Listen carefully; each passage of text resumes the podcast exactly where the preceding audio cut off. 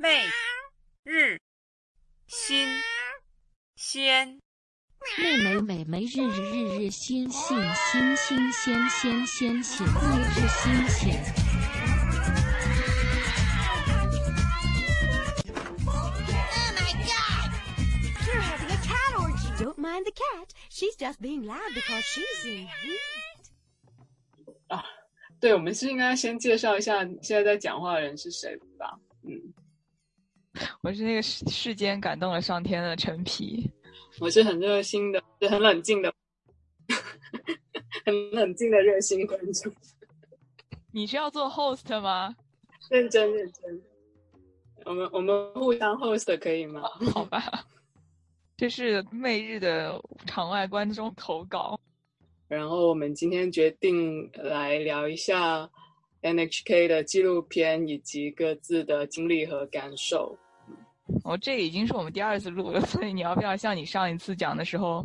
介绍一下这个纪录片？因为我觉得你上次概括的很好。呃，那我稍微介绍一下这个纪录片的大概吧。这个纪录片的名字叫做《呐喊：中国 LGBT 群体的出柜》。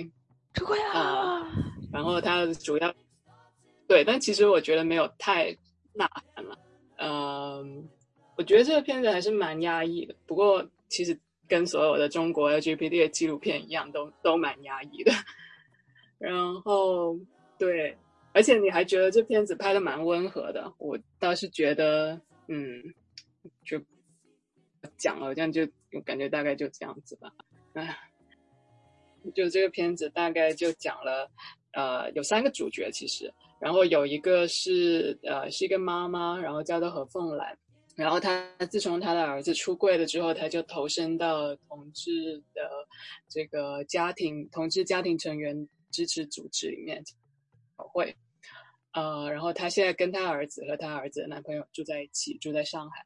然后另外有一个角色名字叫安安，然后是一个拉拉，然后他跟他的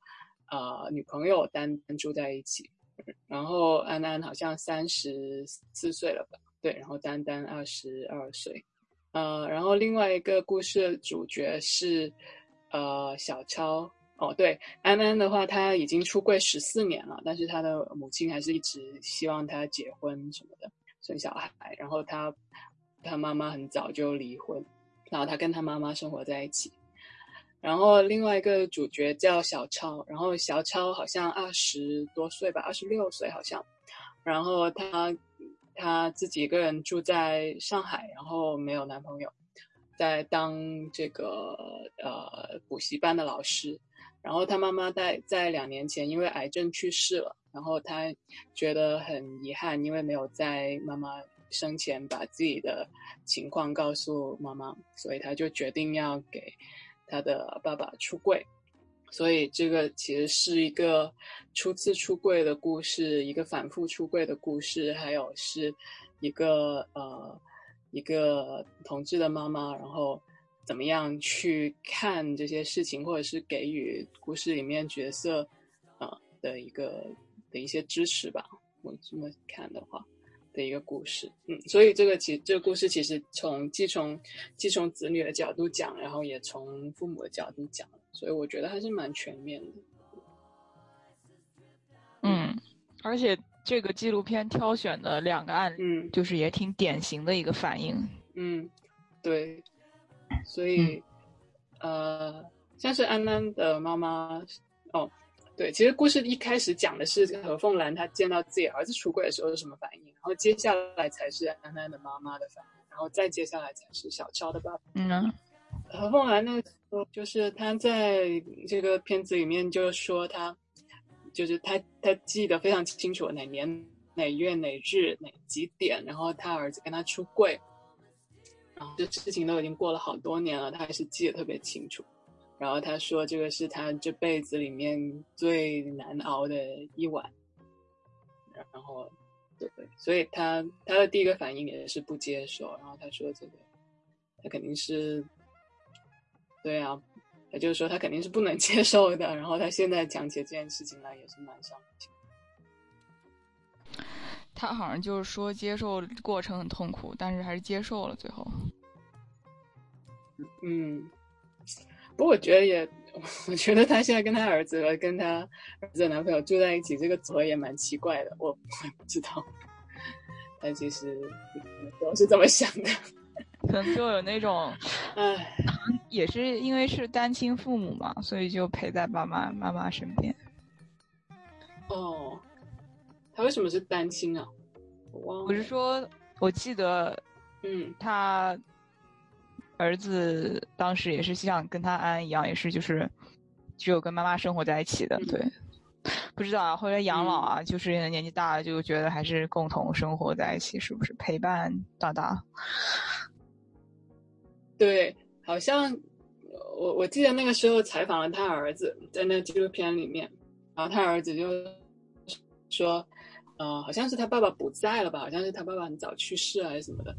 然后他就想要把他，呃，他母亲接过来，因为不想让他母亲一个人住，嗯，所以所以他儿子才出柜的，对，所以所以是基于这么一个养老的需要，所以才出的柜。突然，哎嗯，这样说对不对？但是我好像发现我身边单亲朋友家庭的小孩出柜，感觉好像父母父母会接受，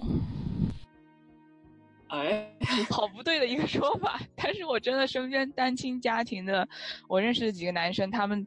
呃，真的都出柜成，就差不多都是被接受了。这样对，呃，女生呢？女生的好像出柜的人很少哎。为什么女生出柜的会比较少啊？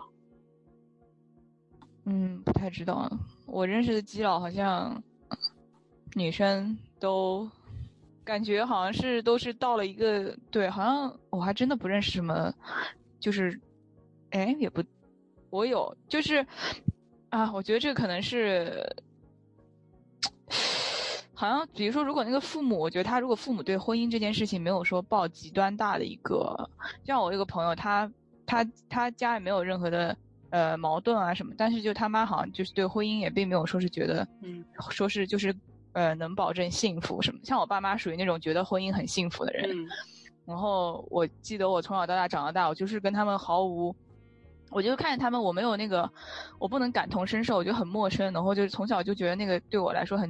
很有距离感。然后我那个朋友比如说婚姻，对，就是你知道，从小就你莫名的觉得那个东西跟你没关系。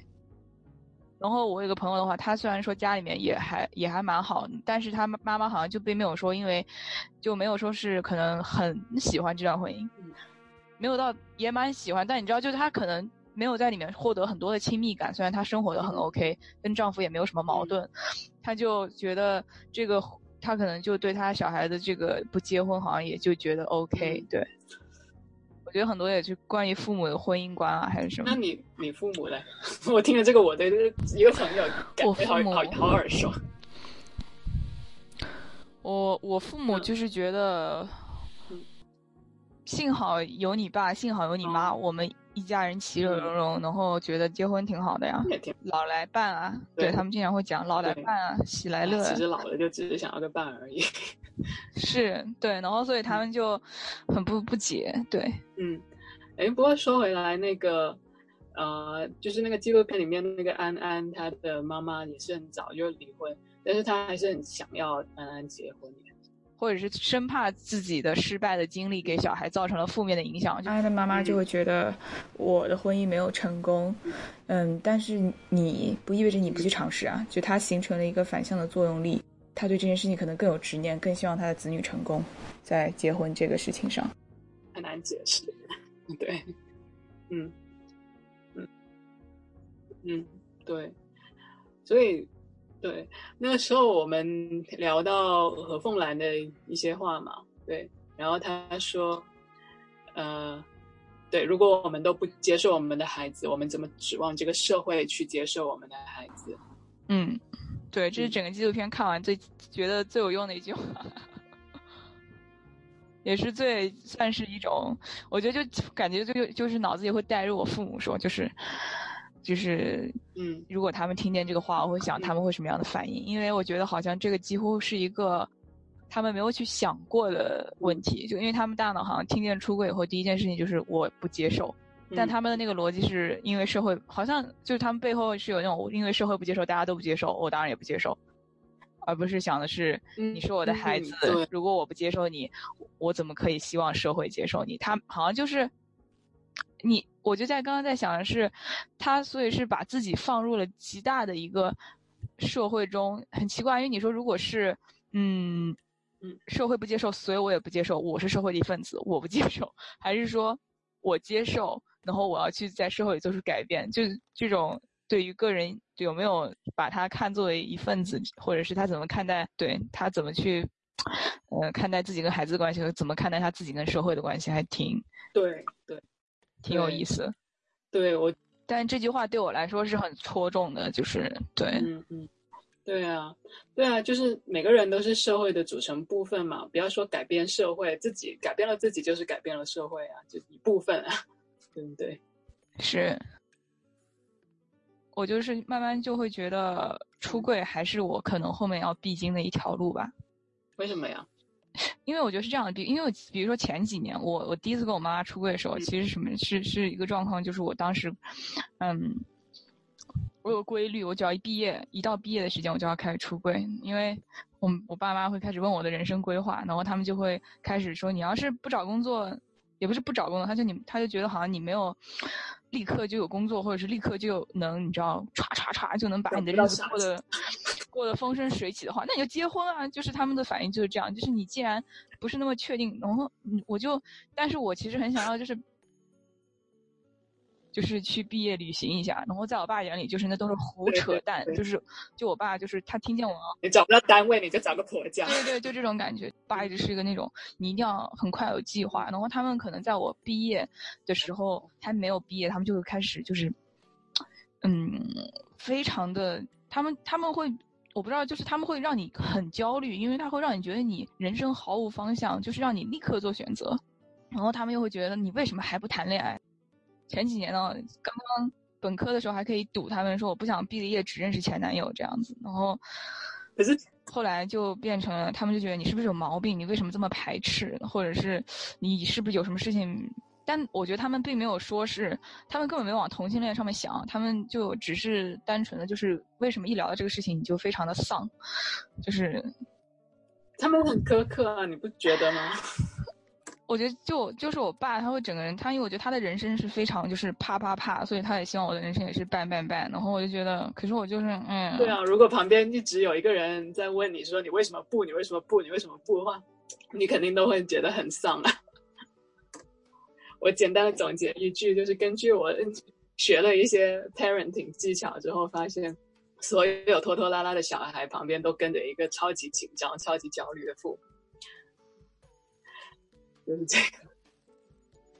所有懒散和拖拉、没有自律的小孩旁边都跟着一个超级焦虑的父母，高要求的。所以我有高要求。好像我一直不知道我的父母对我是不是高要求。我今天还又听了一个李松蔚的节目，就是我们应该给孩子多少的自由，还有什么嗯 啊？对，然后李松蔚老师的节目，嗯我们也讲到，我那天听了第九十四集到九十六集，嗯嗯，是有关于这种嗯跟父母之间的边界，它就叫父母干涉我的感情生活怎么办？和孩子坚持不靠谱的选择，作为父母要怎么办？嗯然后这是第九十五六五期和九十六期的的节目的名字，然后嗯它其实重点讲的就是一个看清和维护好边界，然后让你的关系烦恼减轻这样一个大的主题。然后嗯我就开始嗯听完这个，我就开始就想到了出柜这件事情啊，因为发现跟他节目里面讨论到的案例还是比较的，我感觉怎么说呢？我我因为我个人也是，我明白就是很感情不是说弯和直什么，因为我个人其实听到那个 “love is love” 的这个这个 slogan 我还蛮烦的，因为对我来说就是。就它是对的了，它作为一个 slogan 它很好，但是它放在现实里面的话，你还是会面对很多现实的细小的问题，而且根据你的各种啊，你家庭的环境、你自己的经济状况，嗯，对各种各种，每个人其实要我觉得面对的那个烦恼还是不一样的。然后，嗯、并没有说哪个更难或者什么样，因为这个是根据个人来定的。但是就是他举的那个例子，我就听完就会有点泄气，因为觉得，哼，同样的事情放到橱柜上就没那么容易了。请讲。我觉得他有他李松蔚老师讲的有几个真的非常好，就是他会让我突然就是脑子里出现，但在又细想又觉得好像好像还是不行，还是还是卡在那边了。那就是他举的一个例子，就是说有个女孩子，她呢找了一个比自己大年纪大的男朋友，然后呢她想出他们想出去旅游，然后父母呢不是很看好她的男朋友。她就觉得很不解，然后他也觉得明明我跟我男朋友都有计划，就是并不是一段没有规划的感情，父母为什么就是不认同？所以导致于他们，他每次一回家，他父母跟她。表达他们的不满的时候呢，这个女孩子就会非常的气恼，然后就说就不要再聊这件事情了。对，然后我觉得可能这个是我一开始就对于出柜这件事情跟我爸妈的反应吧，就是没有说没有说出柜了，就是他们一跟我调男调聊男朋友的事情，我就会啊，就是不是就就可能采取了一种就是我就不去谈这件事情，就是我不给你回应的话，我看你能讲多久这样。当然这个是个非常不好的一个一个方法，那我现在是知道了。嗯嗯，所以他就里面有讲说，是是，比如说父母表达他们的不满是，嗯，是他们的边界里面的事情，所以我们作为子女其实是不能去干预的，是尊重他有他有表达的这个自由嘛，这是他可以做的事情。对啊，你在旁边听，其实你也 你也没干涉他的他的自。对啊，我之前就他们就讲他们，我就听啊，但就发现可能。嗯，也不是说听当耳旁风了。我觉得当耳旁风可能对父母来说也是很有，也不是很好。他就他他虽然可能，他就是把这个关系放在了一个比较僵化的一个没有进展。然后你父母如果你每次都把他当耳旁风，就像我妈就说就爆发，她说，我说，因为我当时跟我妈说，我说大家就聊点柴米油盐的事情不好吗？就我的意思就大概就是父母跟小孩不可能做最亲密的朋友啊。嗯。他的这个里面就是讲到了。嗯。嗯，不能因为你喜欢你的对象，就不允许你的父母去质疑你的选择。然后呢，我们不能就是以另外的一些方式去，可能就是表面上好像是在乎我们父母的意见，但是又其实是在尝试干涉父母的感受，就是不让他讲啊，或者是他有讲，就是两个作为子女你可以表达的和你父母可以表达的，然后如何。表达又不侵犯边界是可能这里面的艺术，因为父母他可能有他自己的奇怪，就是我有我自己的经验，我为什么不表达？这可能是我们听到最多的，就不仅是出柜这件事情上，所有的父母的关系里面都有这种，嗯，我对啊，他就是走过的路多，我确实也承认我父母的经验比我多。那那我要回应才是比较合适的，才算是尊重我父母的边界，然后也表达了我的感觉。他那个里面讲的，其实对，这就是我觉得我也没有说是我能懂。他里面举的例子的是说，里面的说表达很重要。它里面讲到了一个方法叫自我分化，就是说我可以照顾你的情绪，但是我不让步我的决定。好押韵哦，好喜欢这一句话。嗯，它里面就说你们，它里面有举个例子，他说你们不喜欢我的对象，我也很遗憾。嗯。然后呢，这个是里面那个另外一个女生举的例子，就是她说如果她回应，但是她又觉得这个表达好像不太对，因为就有一种好像是那种，那你不喜欢我也就我也就只是觉得遗憾而已，我也不会，那就是还是没有把，好像还是没有去呃拉近你跟父母之间的距离吗？对，哦，对他这个例子就表达了一种我需。我就是好像表现的是一种你不喜欢这样，好像是我在乎你的感受，我在乎你接不接受，但其实我不在乎，我只是觉得很遗憾而已，但我并没有真的在乎。然后呢，他第二个例子就是你们不喜欢我的对象，你们一定很难过吧？这个是李松蔚老师给出的例子。虽然我觉得这句话也很怪，因为你们不喜欢我的对象，你们一定很难过。我觉得是一个非常有技巧和策略的话，所以我觉得，嗯，如果我是我父母的话，我听到我脑子其实转不太过来。对，然后也看这个父母他有。我跟你讲，为什么会转？对，你知道，就是这两个之间其实没有完全的联系。因为因为你在同理父母啊，就是你一定觉得很难过吧？我们的同父母，我我想起来，我第一次去同理我母亲的时候，我我妈也是，就是会愣住。然后我每次去同理说。哦，我知道你也很辛苦啊，我知道你也接受不了，你其实很很很不爽吧？他都会愣住。对他们可能就是从来就没有被同理嘛，也不太可能啊。所以，但是就是这句话我听的话，我就觉得我可以想象的是他们会直接愣住，就不知道要说什么。因为他会接不下去，所以就好。他的目的是说表达出你的决心，说表明出没有讨论的余地。然后父母如果不同意的话呢，那他只是一个情绪。然后呢，所有的情绪都是可以被照顾的。我觉得好可怕，其实 就是就好像把一个是父母，其实我觉得对啊，你不觉得这个可能我误解了那期节目还是怎么样？大家可以去听一下，是第九十五集。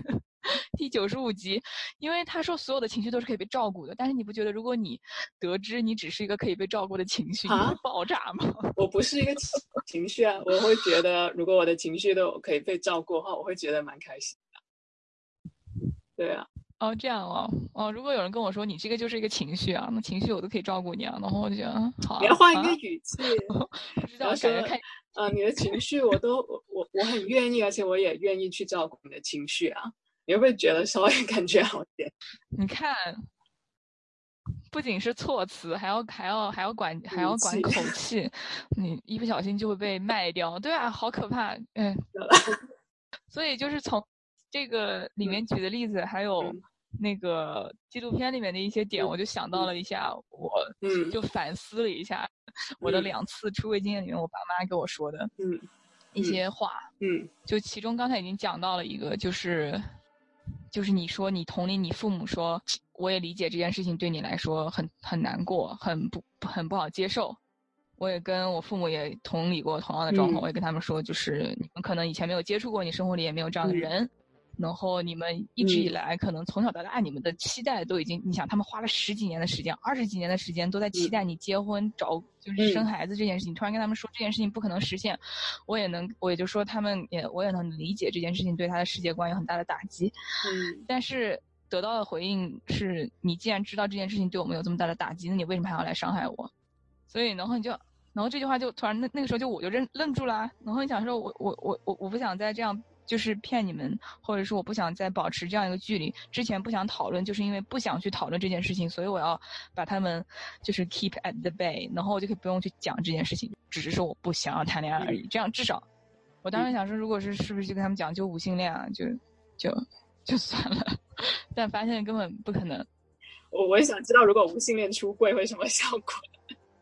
我这是题外话。对，然后另外一个。就是里面一个非常，呃，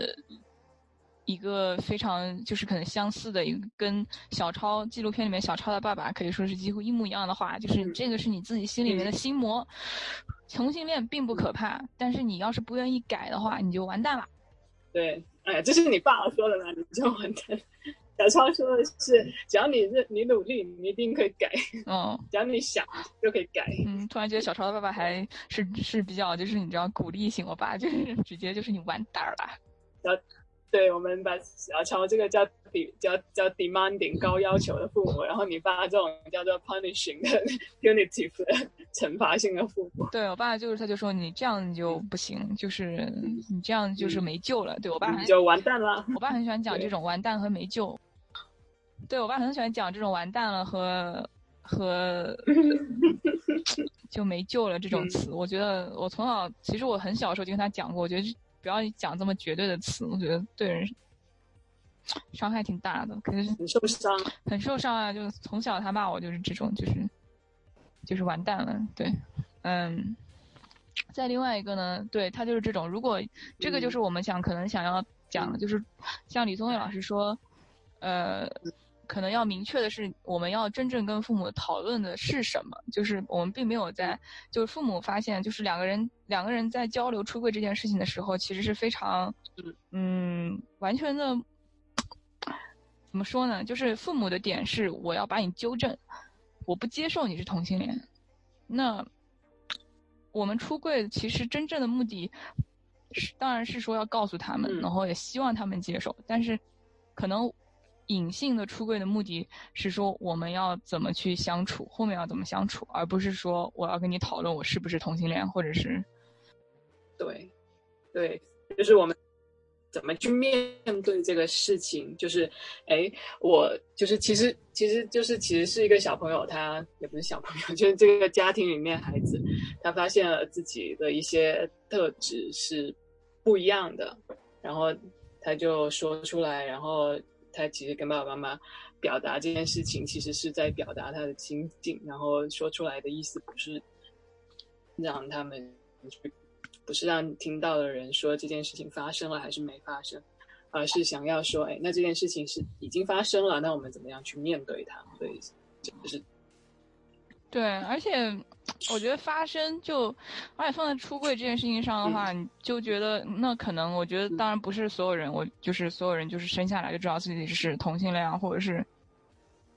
或者是怎么样。然后我其实我也能知道，就是可能最小的时候，我妈说，她就是我爸妈还有一句话就是说，你既然小时候就已经有感觉，我跟他们说，我其实上小学的时候就已经，就是那个时候可能就隐隐就已经有感觉，他们就会说，那你小时候就知道了，就有感觉，你为什么没有跟我们说？就你内心里就知道这个是不对的，所以你小时候没有跟我们说。他就是就是他们就想用这种你其实是知道的，所以你可以改。嗯，对啊，因为我爸其实他可能还觉得自己很冷静吧，他跟我讲的都是他没有发飙，我们家人都不发飙，我们家都是那种非常也会吵，但是就大部分时间是比较温和的。然后他就会说，就是孩子不要怕，我们一起去看医生，这件事情不可怕。我当时听完那个后，我真的出完柜的第二天啊，我都我都忍不住哭，然后我就在 我还录了一段音频，大概就是觉得我有我记得我有讲说我之前跟我妈出柜，我觉得还好，但是这那那天那次出完柜，我就觉得我其实真的后悔出柜了，就觉得我为什么我因为就其实跟那一样，也是那个时候是我研究生毕业，然后我就想也是就是又面对了我爸妈我爸的爸妈的我妈我爸爸的重重拷问，就是你后面要干嘛？然后那个时候还被他们逼着。啊，当然不能这样讲，嗯，应该也是我当时也愿意去尝试谈一个男朋友吧。但是我那个时候已经就是想去，嗯，就是想跟他们就是决定还是再跟他们讲一次，就是我也尝试过，你看，就是我也尝试过，我，嗯，当然他们会说，就那个不是一个决定性的一个，你知道，就是我试过了不行，他们会说那再试一个啊，对不对？这个就是完全我还是不行。就觉得不对嘛，然后就想跟他们还是就再再讲一遍，然后但讲完了以后，真的因为那个时候我还是一样的，跟我本科的时候出轨其实没有两样，我还是一个留学生，我还是没有经济收入，我其实生活状态没有任何的改变，我只不过老了，在下一次出柜的时候一定一定会努力扛住压力。对我爸的反应让我非常不想不想，加油！对，就发现反复出柜可能还是会出出一些，就是知道。适合自己的时间吧，或者是知道自己什么时候容易崩掉，所以就还是有一定的策略性。怎么样？我其实十几岁的时候，我爸就把我坐到沙发前面跟我说一件事情。他说：“嗯，你这辈子两件事情不要干，一件事情是杀人放火，第二件事情就是同性恋。”你爸好聪明。我不知道我干了什么，当时我应该 他已经看出了你是个基佬。但是。但是后来，因为我我本科的时候跟住的室友大部分都是男生，他们就觉得我好像我很讨厌女生，嗯，他们以为我厌女还是怎样，可是我并没有，我只是因为就是正正好就是大部分是男生的室友而已。然后呢，他们可能经过了说，就在在在他们眼里是跟我说道理，说看你生活不是全部啊，嗯，你既然已经嗯认就是你可以改啊这些。这些缓和、缓和的说道理的，呃方法，他们后面也开始就是可能想也也开始跟我打情感牌，就是说，嗯，我们在其他事情都上事情上都顺应你了，从小到大你要的什么要求，我们都答应你了，你为什么这件事情上不可以容我们一次？就变我一定要讲这句呛死人的话。嗯，我还有更多的事情不会不会顺着你们的意。对。他们就觉得好像能 感觉好像是那种我前面赊了很多账，然后现在该我还了，就还这一次就好了。然后我就觉得还不完的，我就觉得啊，这要怎这要我怎么让步？我就想说，那我那你再让我好像我搞不好跟他们说，那你再让我一次啊，后面全部都让着你。不用啊，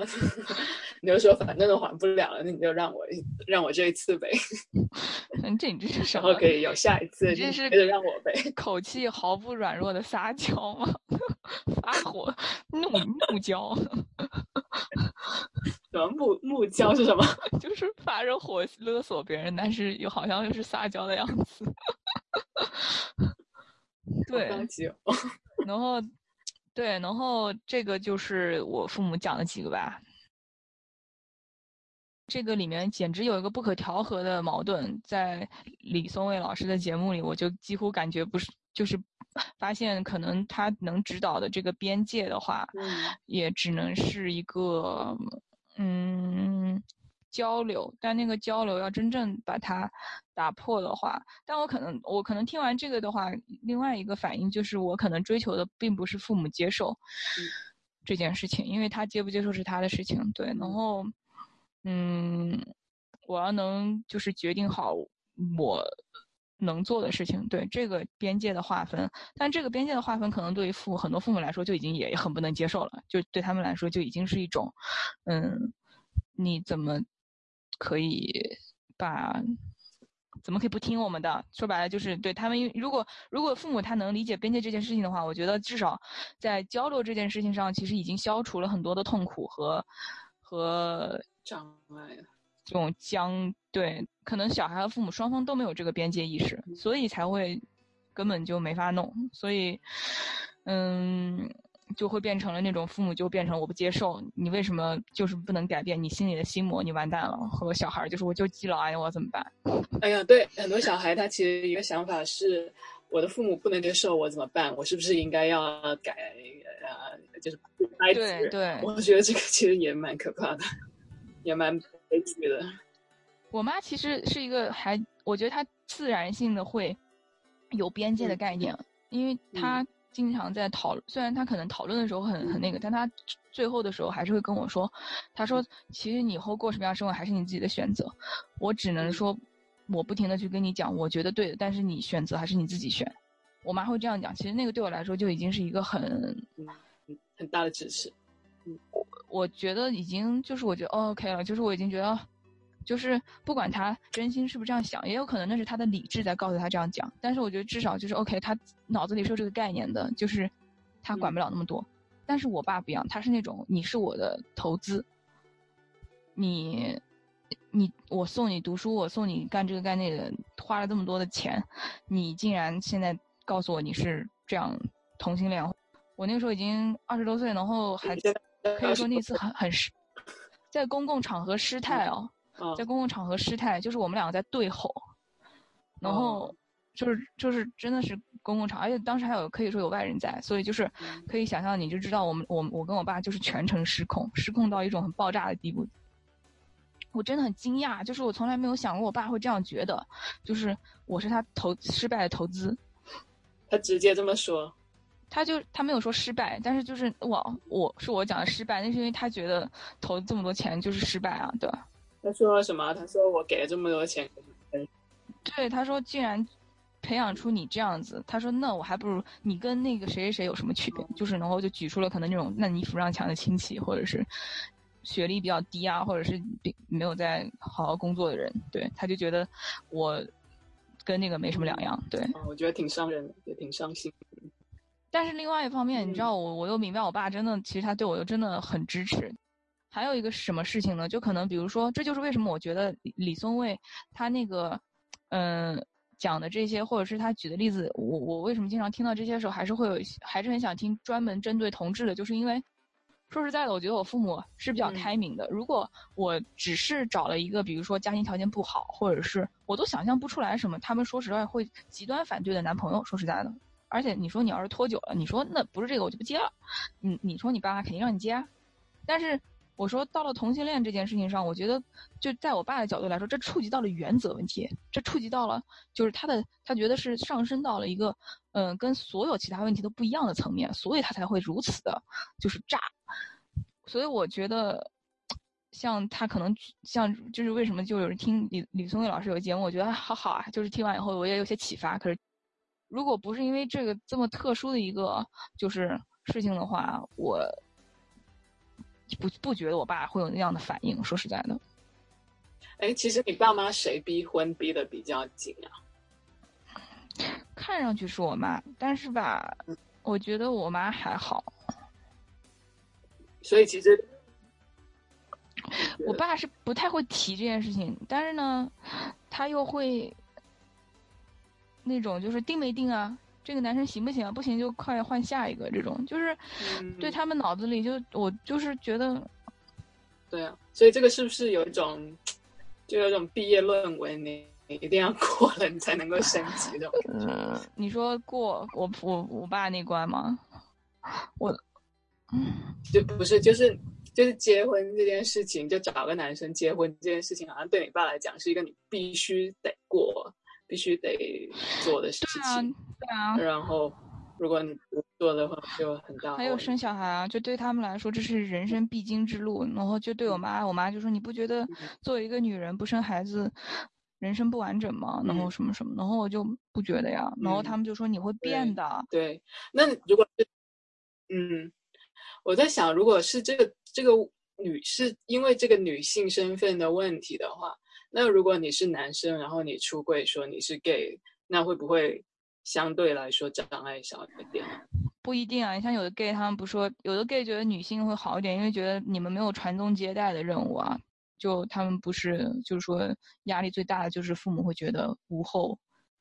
虽然说无后为大，完全不是这个意思，啊但是就是父母会觉得你没有生孩子就是一个莫大的耻辱，或者是嗯，对，对于我爸来说，人类就是要繁衍啊，就是他 literally 讲过这样的话，他就觉得人类就是要繁衍啊。然后我就问他，那我就问他的熟人啊，因为他身边也有，嗯、他的长辈，甚至于他的或者他的同事也有人没有孩子，嗯。有的人是可能身体不健康，或者我觉得就在国内那种环境的话，我就算是我我身体健康，我不想要孩子，我一定会说我身体不健康吧，就是至少可以逃掉那个道德的谴责啊，在国内那个大环境。哇，道德险就是好严重哦。就是嗯有我们这代人可能还好，就选择丁克什么，但是你知道，就我爸妈有的时候，甚至于在家里还是会讲出那种，比如说啊，那个谁谁谁家里没有小孩，你看他们现在年纪大了，就还是很孤独啊什么的。我在想，有多少个老人不孤独啊？就是你以为生了孩子，我觉得他们想说的其实是，他们想说的其实是他们觉得很孤独啦，他们需要有个小孩来养，来来玩。就是这种可能对，可能那个是他们想表达的事情。对他，我妈甚至于就是我妈甚至已经之前可能出柜有一次出柜以后，最后她就是那种，她都能接受，就说那你就跟谁跟你跟谁，但是你还是要生个孩子啊，或者怎么样。因为我之前我之前有安抚她，我说同性恋不意味着不生孩子啊，就是。并没有说这个跟孩子挂钩，因为我说生孩子是一件非常生理的事情，你只要需要一个男性，需要一个女性，你就可以生一个孩子。我你只你只需要一个精子就可以，你不需要一个。同性家庭并不意味着没有，就是肯定没有小孩这样。然后，但他可能后面觉得啊，不行，还是有爸爸什么这种，哎呀，反正就是这个是另外一件事情了。嗯，对，就是家庭组成了。对对，我想起来那个安，就是那个纪录片里面，安安的妈妈不也是说啊，我给你钱，我给你买房子，我我我帮你带小孩，你只要给我生一个就好了，就这种感觉，弄得好像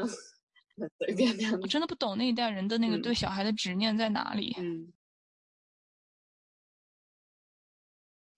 我觉得，我觉得可以想象吧，就是有一本书叫做《背离亲缘》，呃，然后它里面讲了很多家庭里面有特殊的小孩的，然后那些其实每个父母他们在生小孩的时候，他们其实都寄望自己身份、自己的身份、自己的一些特定的价值可以得到小孩的传承。所以养小孩是一件很抱了很大希望的事情，这不可避免的，我没有说他错。呃，所以当出现小孩不可能承担他们想要的那种身份和价值的时候，他们会经历很大的这种失落感，所以很自然的，他们就会想，那我就就养成游戏嘛，你就重新养一个就好了，就这种感觉。我觉得抱着期待不是一件坏事啊。我觉得比较有问题的应该是你不尊重小孩的自主性，然后你去硬把自己的这些要求套在他身上，而且还会忽视他自己本身的情感需要的话，那我就觉得是很可怕的事情。像是呃，特别是当母就是父母一直在强调自己的需要，而且养一个小孩来照顾自己的话，其实就根本就就根本就是一个关系的倒错，就是明明本来应该是父母在照顾小孩，但是结果变成小孩变成了父母的父母。但是这个我觉得是对的。可能有父母真的是养儿防老这种，但是像我自己爸妈的话，他其实我觉得我爸妈根本没有指望我养老，因为我们这一代独生子女，一个人要养两个两个两个老人的话，呃，就不太可能啊，除非你经济条件好，请阿姨，你请阿姨你也是有限的啊，你不可能，嗯，而且，呃，我爸妈的性格，他们也几乎就算是我忙得过来，他们可能也并不想要把这个事情变成我现在去考虑的压力。对我其实现在很多时候会发现，我爸妈，我妈尤其是特别不想麻烦我，嗯，呃，是到了一种让我都有点心痛的地步可。是他也不害怕你占用你的时间去见去相亲啊什么的找男朋友，还有花时间聊男朋友。他觉得那个是好对你好嘛，这是长远的这个这个 investment 嘛，就是你现在如果不去了解一个人相处，你怎么后面怎么可能跟别人结婚或者是那个呢？唉，所以他觉得好还是不好，都只是他觉得嘛，不是你觉得嘛。所以我就说这个就是问题嘛，就只是只是养个小孩满足这些需要。天呐，就父母听到你这样的 朋友交友不慎吧？对对，不好意思。对，其实我觉得我大、嗯。我我我大部分的时间我都有就是努力的站在他们第二次出柜，其实有，因为毕竟第一次出柜的时候是嗯，就是是一个完全我我两次出柜都是没有做准备，但是但是毕竟这个事情是我经常可能就偶尔都会想一下的，就是嗯，所以就是对我来说，虽然是是一个非常就是被逼急了，然后就啪，就是 我是基佬，但是 真的吗？喂，你都是你都是怎么样被逼急的？你要不要模拟一下？嗯，没有啊，就第一次是因为我我我妈就是一直问我说为什么都不会跟她聊一些比较可能她觉得亲密的事情，我跟她都聊一下什么哪家阿姨又干嘛了呀，什么就是那种可能嗯跟我们俩生活。或者是我其实最开心的事情，就是我妈在跟我讲她的事情，就是完全注意力不要到我身上，我会就赞美她买的什么新衣服，谁家的小孩，或者是，嗯。但不要聊婚姻就对了。嗯，但她可能就是慢慢就是对这个不满足，她就会觉得为什么我们都聊一些柴米油盐这种破事，但是对我来说就好像，关你知道很其实 很像情侣之间吧，就是一个人只想讲一些不痛不痒的事情啊，或者就生活难道不就是这样子吗？我跟你是父，我跟你是亲子，就是我们又从小到大我都一直瞒着你们，就没有跟你们讨论过感情生活。我在我爸妈的眼里，我是一个十分嗯，就是嗯没有脑子这根弦儿的。在我父母眼里，我可能对感情就是开窍太晚了。我其实现在想想，作为父母或者作为我自己，我就是都觉得还蛮有一点，就是有一点点难过那种感觉。就是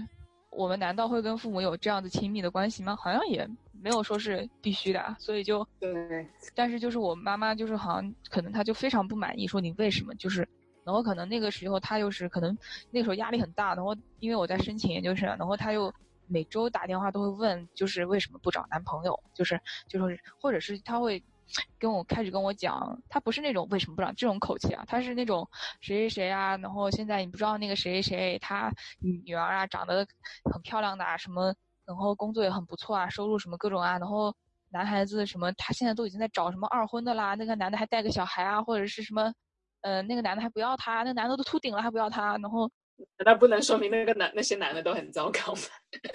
这跟这个女的没什么关系。我就想说，我就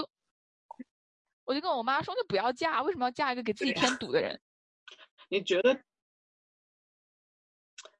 哎，我突然间就在想，就是同就是女女女同志 被催婚跟直女被催婚的感觉会会有会有不一样的地方吗？应该会有一点不一样，但是我觉得还是有很多地方是一样的。我觉得看原因。如果说我已经有我的我爱的人，然后我嗯父母不嗯接受，可能嗯有你爱的人父母不接受。如果是怎么说呢？如果嗯是，唉，但我就很难想到，假设我一个找一个男朋友，然后男朋友就我父母不喜欢，但我就是要结婚，嗯那我还能结婚啊？那我要是、嗯我要是我的爱人是个女性，然后我在国内我结个屁的婚啊！嗯，对，就是而且这是几个关键。而且最多最多别人就说是，呃，嗯不听父母的话，跟一个什么结婚了也就算了。你如嗯果、对啊，我觉得真的同性恋还是有点不一样啦。我觉得我的直人朋友跟我说啊，其实是一样的啊，我们也会被催婚啊什么的。我我我很感谢他们嗯同理这件事情，但我也真的想跟他们说。然后我知道有很多人反感同志在那边卖惨啊，或者什么你们很特殊什么样。我对，就是比如说，假设我，当然你可以去国外结婚啊，那另当别论。但就假设在中国的话，我不可能拉着我爱我爱的人现在去婚姻注册所，然后就，呃，注册啊，或者是他他不是个选择，所以就是对，更更无解。嗯嗯嗯，没有，我在想我们还有什么漏的地方没有讲？你觉得什么？嗯，还好，其他其实就是大部分是关于父母的，就讲情绪勒索 in general，、就嗯是就是父母会嗯用那种，呃，可嗯能讲完道理没有办法，威逼也不嗯行，他就会开始会来去让你觉得内疚。嗯，呃，像是我妈有说过，她说，呃，反正我也不指望你来养我了，就这种，就是她这就是说这种话，但是会让你觉得很内疚。啊，对对对嗯，我我我妈我妈也说过这样的话，对，她说你还以为真以为我会搬去国外跟你住啊？她说你不要担心，我不会去打扰你的生活的。哦，我妈讲过这样，哦，那那个那啊那一刻，哦，现在超都想哭内疚。，戳死。而且你知道，其实对妈妈的那个，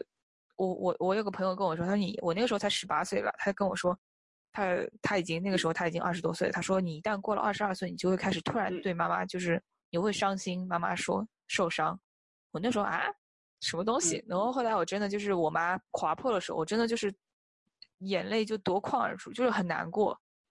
我妈，所以其实真的就是，我现在也是就谈，如果聊到我妈妈，我就是可以下一秒就可以，就是在我们就是你知道，你要现在跟我再聊久一点，我应该也会哭。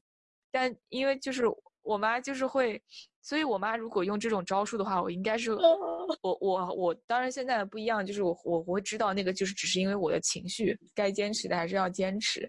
但是情绪上的话，我觉得我妈在这一点上肯定是她是她只要是说一些那样的话，就是肯定是非常难过的。但是我觉得可能现在会跟她表达的是你这样讲会很难过，但他们他们嗯真但有父母，你知道父母那边就会讲，比如说那你就。你就是并不是真的难过啊，或者什么，你就并没有真的懂。如果你真的懂的话，你就会改变你的行为，或者你就会，嗯，尝试去过一个正常的生活，或者是什么什么什么。唉，对我跟我妈的对话也很容易陷入到这种我觉得很难过，但是我必须要坚持我的立场，而且我也跟她讲说，不管你说什么，我是不会改变的。但是同时我觉得很难过，然后她也很难过，然后我就要跟她讲说，你看我们讲这些话题就会变成这样子。我我记得我第二次出柜的时候，我有跟我爸妈说，他们不是嗯。跟我说，如果你你为什么小时候发现了这件事情的时候没有跟我跟、嗯。跟跟跟他们讲，嗯。我其实很清楚，我也是，就是我现在就是多少，比如说多少岁，然后我嗯、想要一个亲密的关系，因为虽然说不是所有的父母都要参与小孩的感情生活，但是这是一个非常亲密的事情。嗯。然后这么多年他们也没有参与，我觉得他们，我觉得嗯这个是对我来说很伤心的事情，就是他们其实不知道我跟别人谈恋爱的时候最开心的笑容是什么样的。他们当时看见我和那个男生的照片，他们会觉得那个是我开心的笑容，我就觉得他们根本不知道，然后我觉得很难过。嗯所以我想跟他们说，然后去补那个时间。嗯 所以，那个其实是我的目标。我并不是说要他们接受或者是什么，我只是想说，我就是想说，我希望得到的是他们给我那个时间去探索。嗯如果小时候跟他们说的话，他们有有能力不给我住的，他们这是他们的他们的权利范围之内嘛？他们可以干涉我的很很多的事情，他们可以不让我去上学，他们可以嗯软禁我。不是说他们会做这件事情，但是作为一个青少年，你是知道那个你不想去被软禁、被没收手机，你不想就是对啊，就很简单的这种事情嘛。不会有小孩就是我不会蠢，所谓的蠢到去说做一件会你自己知道，就是肯定是嗯。很可怕的事情，绝对不会做的。对，所以我不可能跟他说。然后我第二次出柜的时候，我想要的其实我我你，而且我觉得可能一个人你在意识到自己的 sexuality 或者是 preference 的时候，你是要经历一段时间的。我甚至于到现在，我可能还在一个自我成长意识中，但是到了第一开第一次，我觉得我第一次出柜的时候那么的那个的时候，其实我并没有说是对。同志这个身份，或者是呃，我其实是在一个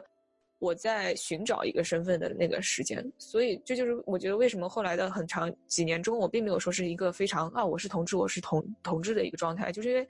嗯，我发现了可能这个里面比我想象中要复杂，然后而且我本身我也没有排斥和男性有身体接触啊，或者对我来说那个不是我是同志的一些关系，所以到了第二次出柜的时候，我其实是个非常。坦坦坦坦诚的一个坦然坦然，嗯，我想跟他，其实那个时候我没有说我是同志，我也没有觉得我是直人，我不知道。但那个不知道不是说我很 confused 的那种不知道，而是说我只是想要更多的时间去，呃，探索而已。对，至于那个东西可能跟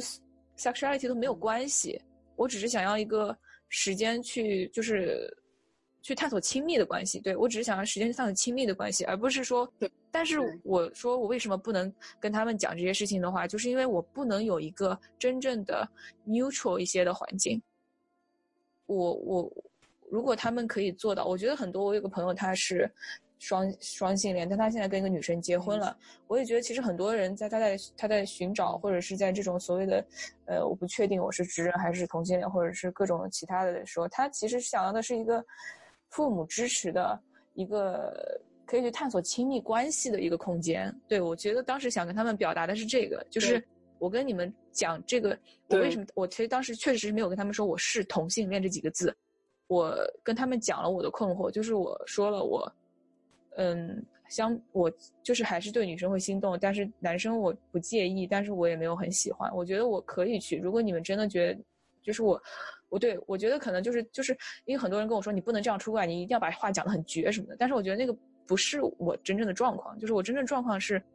我可以我可以做到那样子，我只不过确实是我要去改变我内心，而且确实不是每个人都可以在找到亲密关系过上快亲密的婚姻生活。这个对我我我我了解这一点，所以我知道就是说我可我是你你你就说退而求其次，我是的确是可以去跟一个一个男性或者是怎么样去过日子啊什么的。不会是世界末日，因为很多人都过了。可是你会，但是我的意思就是说，我还是想要去。我现在有条件去追求一个真正的亲密关系，为什么不让我去追求？对对，这个对我觉我觉得这个是我最那个的。为什么没跟他们说？就是因为我知道我讲了以后，我会被逼得更死，而不是获得一个我想要的探索的空间。我想要得到的支持，其实只是你们不要再催我了。我只是需要再多几年去探索这个关系。如果我我说你们如果相信你们对我的教育的话，你们应该知道，相信我可以做出正确的选择，或者是你们觉得不正确。但是我觉得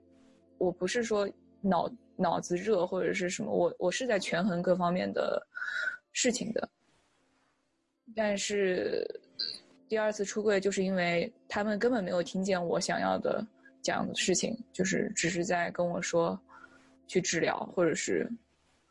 什么。是回避和否认，回避和要。我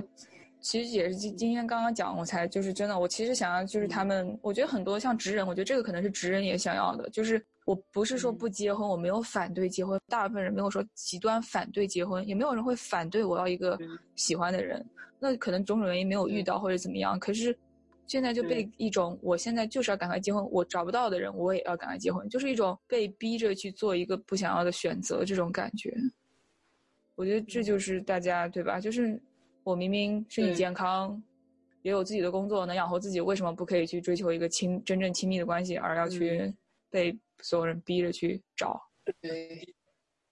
这个其实我觉得也是很，我觉得。特别是同同志的话，其实是特别可惜的一点，是我们真的没有时间在我们比较小的时候去探索亲密关系可以是什么样子，可以是什么样的感觉。因为所有的这些东西，我们就是我，就至少是我的话，我是经历很长一段时间，我都不知道是发生了什么事情，所以我真的是就是在亲密关系这这这面，就是完全是一个我不知道发生什么事情，好可怕，就这种状况。对，有有，所以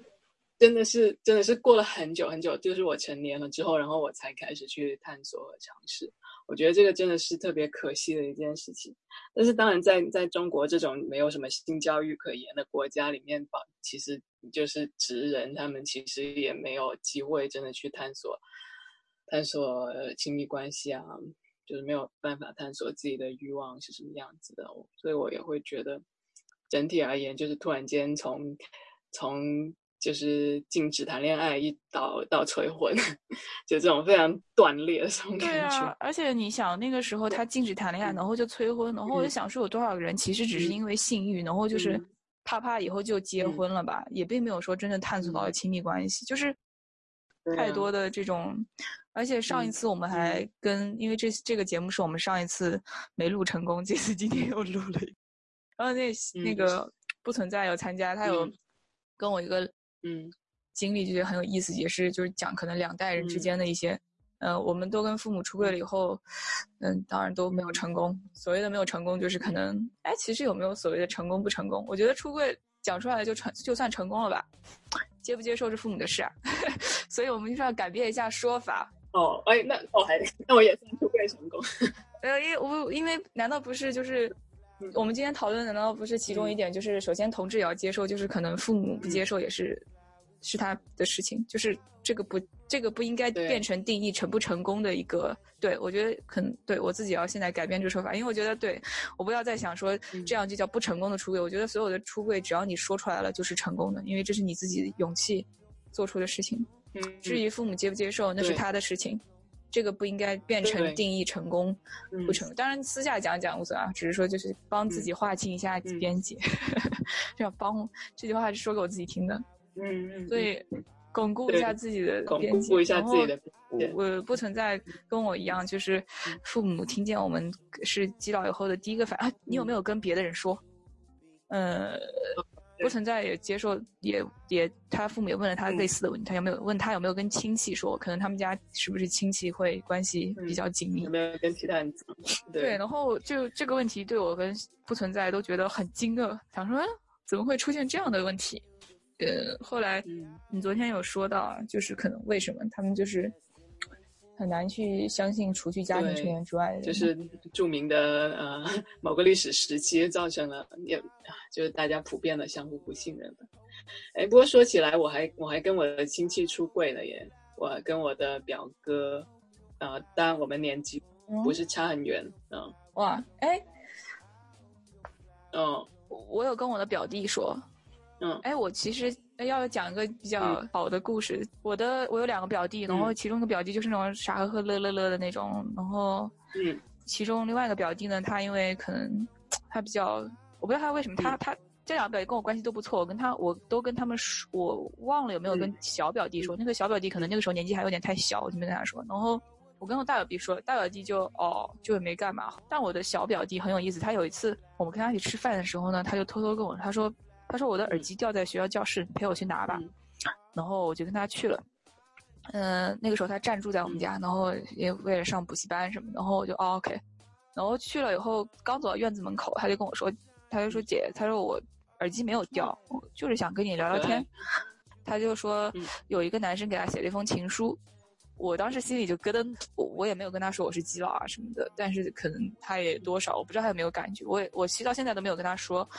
然后我就说我说那他信上写什么？然后然后我们就其实就只是单纯的用这件事情聊。后来我发现对方的那个男生，他说啊，那个男生成绩比较好啊，然后又又愿意去他的那个学校。可是我表弟说，可是我不喜欢男生啊。然后我说，那你有拒绝他？他说对，就是拒绝了。然后但他没有说是表现出什么呃什么男生给我写情书或者什么，所以他的反应，嗯，我非常的开心，就是嗯，他只是单纯的看了这个情书，然后说，然后我觉得那个情书写的也不太好，因为那情书是一种。就是那种有一点强迫性质的情书，就是看完以后，他完全就只是在呐喊，他想要他，可是他并没有讲一些让你觉得打动人的话，对。但是我表弟的反应让我很开心，就是这种，嗯，他没有说因为男生给他写情书他就觉得很恶心，或者是他也没有觉得怎么怎么样，他就是单纯的说没有喜欢那个男生，虽然他很欣赏那个男生，对，这是我比较开心的，所以我可能后面会跟这个表弟讲吧，不知道。哦，对我之前也跟你发了一点，我说有时候我觉得同性恋其实是家里面那个替罪羊，就是可能这个家庭里面已经有很多压力了，那但是他们，呃，或者说这个家庭已已已经大家处于一个分崩离析的状态，然后突然间有个小孩出来出柜说我是同性恋，然后大家突然间就团结了，然后一致去面 对付那个同性恋的问题，所以就好像这个小孩出柜永远都。不能够得到父母的接受，或者是这个小孩永远都要被父母逼婚，但其实这个他这个问题带引号的，只是只是家庭的问题的一个一个爆发点而已。嗯，所以很多时候，嗯嗯，我有听我有听你讲的那一期，嗯，然后我还发现李松蔚他有他是什么系统性的家庭疗法还是什么，我忘了那个名字。他讲的那个是家庭呃系统家。系统家庭治疗的很多概念，包括你讲的那分化呀，或者是就是边界啊，然后还有今天这个替罪羊啊，对，对呃，然后他在讲替罪羊那期的时候也讲到婆媳关系嘛，然后他就讲婆媳关系，那个例子很好，我觉得很很容易听懂。对，对，我觉得这个例子跟同性恋问题其实也有蛮大的相似度的，因为同性恋之所以很多时候之所以成为一个问题，很多时候是跟他的文化和社会状况有关系。所以，所以它是一个被塑造的问题，而不是一个真正的问题。所以它只是作为一个替罪羊而而出现了。但。在你说同性恋它是塑造问题，可是它是，我觉得好像它是一个更在社会层面上，它好像没有降临到家庭单位，但婆媳关系好像是降临到一个，好像那个是可以被就是把它给箍在一个家庭单元里面的问题。但我好像感觉同性恋好像那个是一个更更多是社会塑造的这些已经产生的这些，呃，就是污名。啊，嗯，对，污名化也有了，对他的那个污名化比婆媳关系要更严重一些，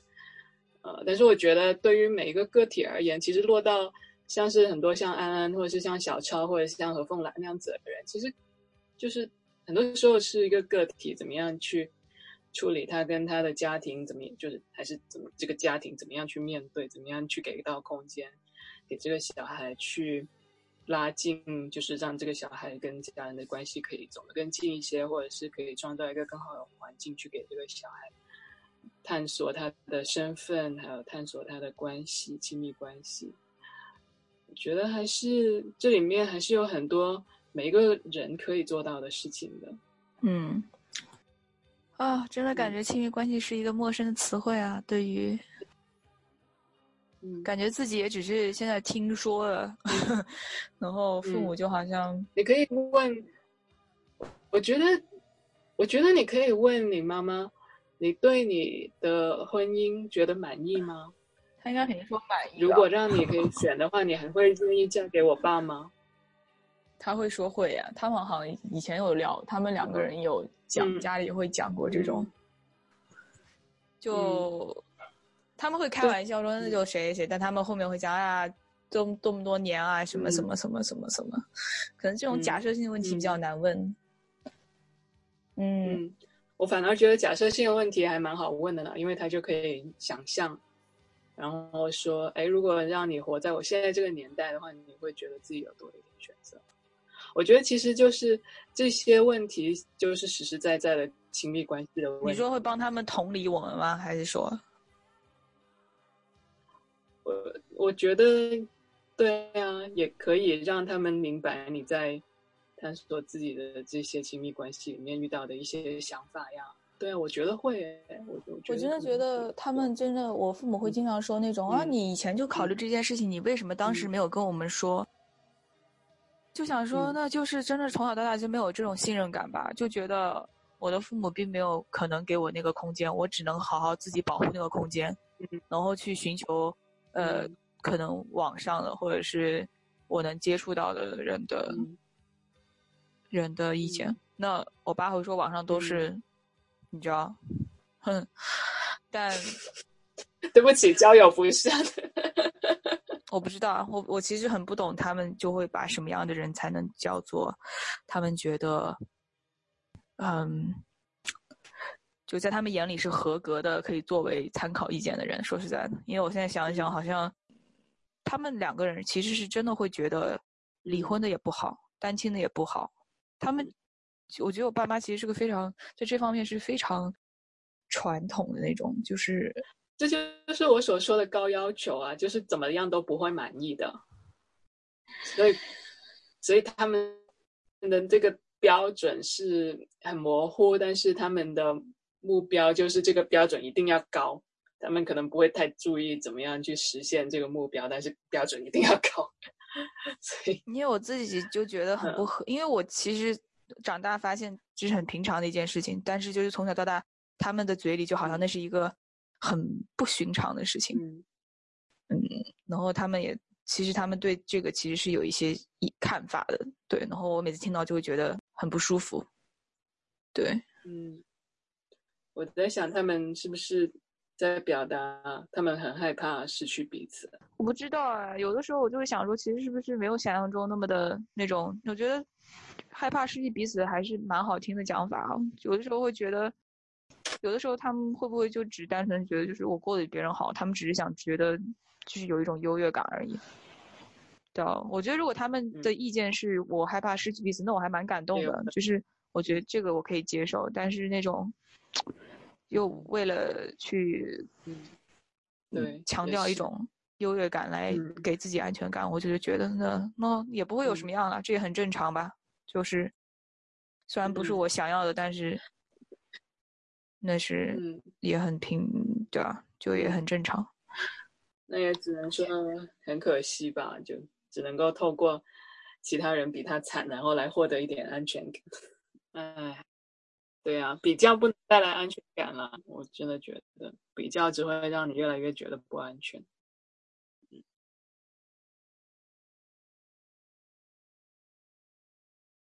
嗯。我们把我们最后讲的要勇敢几点吧，对，最后鸡汤吗？对，就是讲为什么为什么要继续出柜，或者说 你要怎么样 鼓励其他人出柜，或者是就算不出柜，也不要把自己就是强迫自己做不想做的事情。嗯，主要是对讲这一期节目里面，我们就是因为。从这个纪录片串到了和父母出柜，然后又从李松蔚老师的节目里面，嗯，发现有一些关联的，可以去可能帮助大家，嗯，不要太纠结于出轨成功这件事情和愧疚感，或者怎么交流，或者对关系，对，然后还有就是因为最近读被被喝了一碗鸡汤，然后觉得还是喝下去了，虽然说。那本书我觉得没有必要看了，我帮你们看过了，觉得没什么用。但是有用啊！这本书是叫《Brave Not Perfect》，其实讲白了就是说，女性从小到大都被要求做到很好，做到很很高，然后被教育要完美。嗯，当然可能不是 literal 那种了，但是就是女孩子一直被，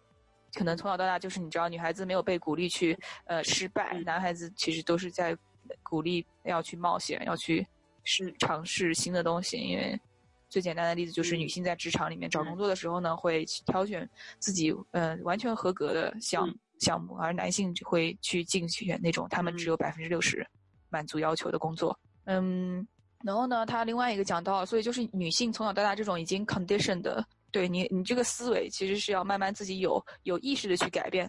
去锻炼自己。就是他们发现比较会去呃冒险，或者是嗯对于试。试着再去嗯抗争的一些女性，是小时候去做呃可能在呃运动方面是比较有建树的，就是可能会被小时候去在球队啊，或者是你知道，就是运动员，运动员这方面，嗯，他是培养了自己的那种抗压性或者是抗击。运动员也是基佬高发区。嗯，耶。看一看，多么的优秀！啊，不要听我瞎说，超优秀。然后他讲另外一个，就是叫勇敢的多样姿态，就是说，嗯嗯，勇敢的定义首先在变嘛。然后我觉得其实出柜也是一个多样。然后我其实最后面想到的其实就是说，嗯，可能对于父母他们会觉得，呃，李松蔚老师有一期节目也讲过，就是说，嗯、教孩有的父母他可能小时候没有获得过很多自由，可能他的选择的对象是自己不喜欢的，他会给孩子很多自由，或者他会很想给孩子自由。但是给孩子说做自己的时候，其实是一个嗯比较呃含糊的概念，因为什么叫做自己，大家肯定也都想过了。但是就是在出柜这件事情上，可能嗯、经过我爸妈那些炮轰的问题，然后我也会想，就是为什么要出柜，要做自己，要过自己的生活呢？嗯，甚至于说我其实现在还没有自己的生活，我还在可能还在寻找。你有啊，你有你的生活，我的天呐，你为什么要对你的生活熟视无睹？不是啊，我的意思就是说，未来还有很长的路要走嘛，就是你还在建设当中，你也不不能。我也有当嗯下，是啊是啊，我当下很好，我现在当下有黄糖，然后很甜，然后做自己呃那么重要，嗯的原因是什么？就是发现，因为，哎呀，其实。因为只有做自己，你才能把你的动机跟你的行为联系在一起，还有你的情感，他们不会可以减少你自己内心的矛盾。我觉得，如果我的嗯动机，因为我觉得情绪是一个不可以忽视的啊。那今天还在李松伟老师的节目你听到那个一个谁的比喻啊，说呃情绪，你和你的情绪就是象和骑象的人，大象你不可能用蛮力去拽它，你只有呃通过呃掌握怎么去驾驭你的情绪，然后什么什么什么。这个比喻对吗？感觉你在嗯，思考我没有主主要是因为我突然间想到了他们是怎么样对待大象的，哦所以就哦想到了比较大象不好的事情。嗯，好可怜。对，呃，但对，但是情绪真的是很重要的，情绪是那个你越躲着它，你就越被它控制那种。对，哎，我突然嗯想起来，我很多年前写过的一篇日记，说自己嗯算是当时一个突然想通的一件事情，就是我一开嗯始我很小的时候，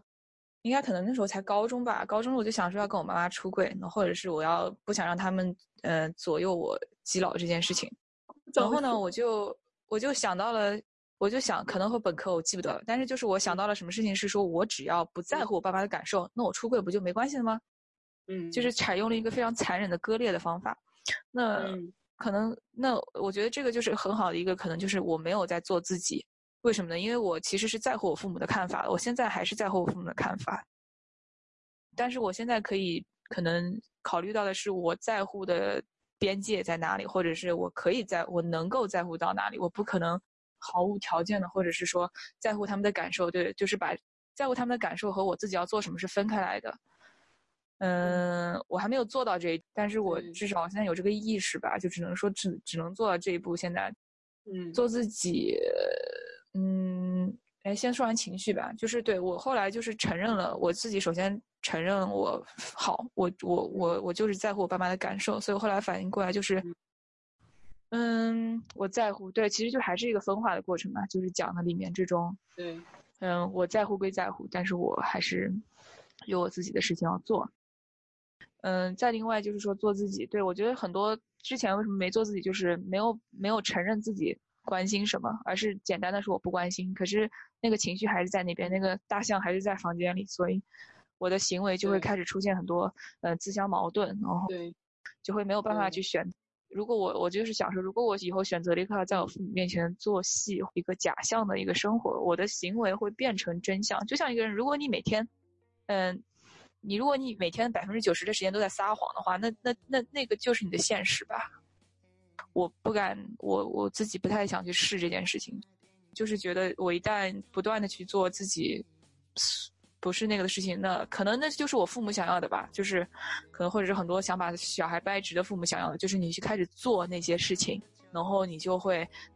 呃，那样好残忍，好残忍，而且那样子的话就我不知道啊，就是觉得那就真的不存在这个人了吧？我觉得